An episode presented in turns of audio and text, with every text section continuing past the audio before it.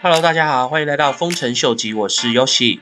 今天早上 Bitcoin 的价钱似乎又有一点下跌的一个趋势，最主要原因是我们如果从 Bitcoin 的信心指数来看的话，可以发现到现在 Bitcoin 的信心指数相对于的还是在比较低迷的一个位置。那我们可以从过去的一个经验看得出来，当 Bitcoin 的信心指数相对于在比较低的时候，整个市场比较趋于像是一个盘整的一个阶段，那通常都是要等到市场的信心指数恢复正常之后，Bitcoin 的价钱才比较有可能出现一个大幅度的上升。所以就像我之前有提到的，我们需要的是一些对 Bitcoin 或是加密货币市场比较有利的一些消息，来去推动下一波的大牛市。那我觉得接下来的这个新闻。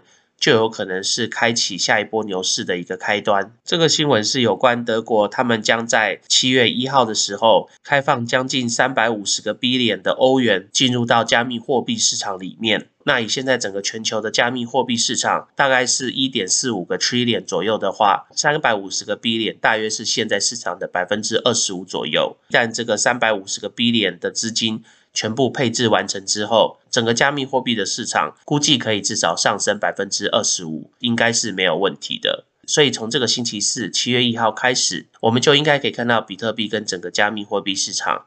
开始有一个比较明显的上升的一个趋势。那当然，在目前相对于整个比特币跟加密货币市场比较低迷的一个状态，可能会影响它的一个上升的幅度。不过，我觉得只要这些资金开始陆陆续续的到位的话，这个上行的趋势应该是不可逆的。那接着想要跟大家再讨，那接着想要再跟大家讨论一下，我之前跟大家介绍的这个 project，就是有关 Geometric Energy Corporation（GEC）。他们将在明年跟 SpaceX，就是 Elon Musk 的火箭公司合作，发射他们的 Falcon 9老鹰九号到月球上面去。他们估计会在这个火箭卫星上面设置一个广告刊栏。今天稍早的时候。这个 GEC 公司，他们看出了一个他们预想模拟的一个图形。那从这个图形，大家就可以看到，这个卫星的广告看板其实就是以一个立方体的一个形式来去呈现。那就表示它有六个不同的版面，可以同时发送不同的广告的资讯。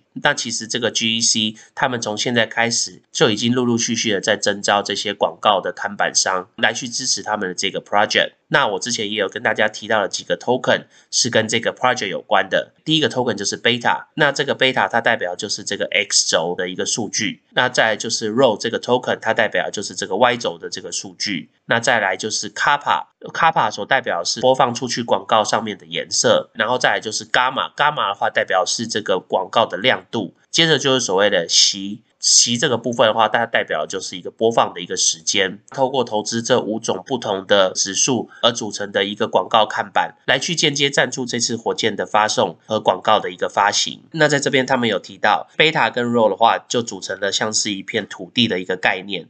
然后卡帕跟伽马的话，你就可以把它想象成是建筑在上面的一个建筑物。那席的话，你就是在上面所租赁的一个时间。那这个席 protocol 除了可以被当做租赁的时间以外，它同时也是拿来当做整个系统的 oracle 来去运作。这个 oracle 的系统主要就是要确定说，所有传输的资料跟讯息都是准确无误的。当然，不管是 beta 或是 rho，或是 kappa 或是伽马或是席。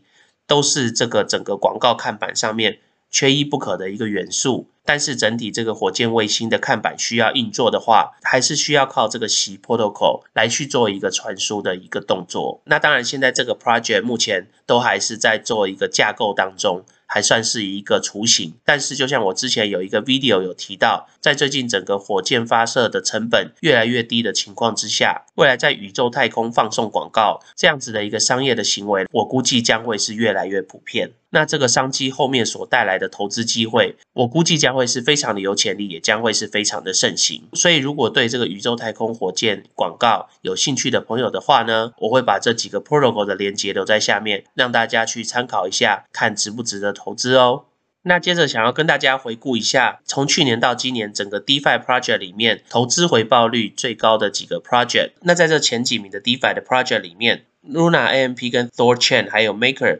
他们的市值基本上都已经上到了 billion 左右，所以相对于他们之后的成长的机会会比较少一点。其中以 Perpetual Protocol 跟这个 Unicrypt 他们两个的 market cap 相对于的比较低，但是以这个两个 project 的一个完整性来说的话，我个人会觉得这个 Perpetual Protocol 他们的整个设计跟整个团队架设出来的 project 是比较完善的。所以如果以现在市场上比较流行投资的 DeFi project 的话，我个人会是比较看好这个 Perpetual Protocol。那最后再跟大家分享一段这个 Max Kaiser 他在跟 Stanbury Research 的一段 interview。那在这个 interview 里面，他有提到他在什么时间点会卖出他的比特币。那我们就来听一下他的 interview 吧。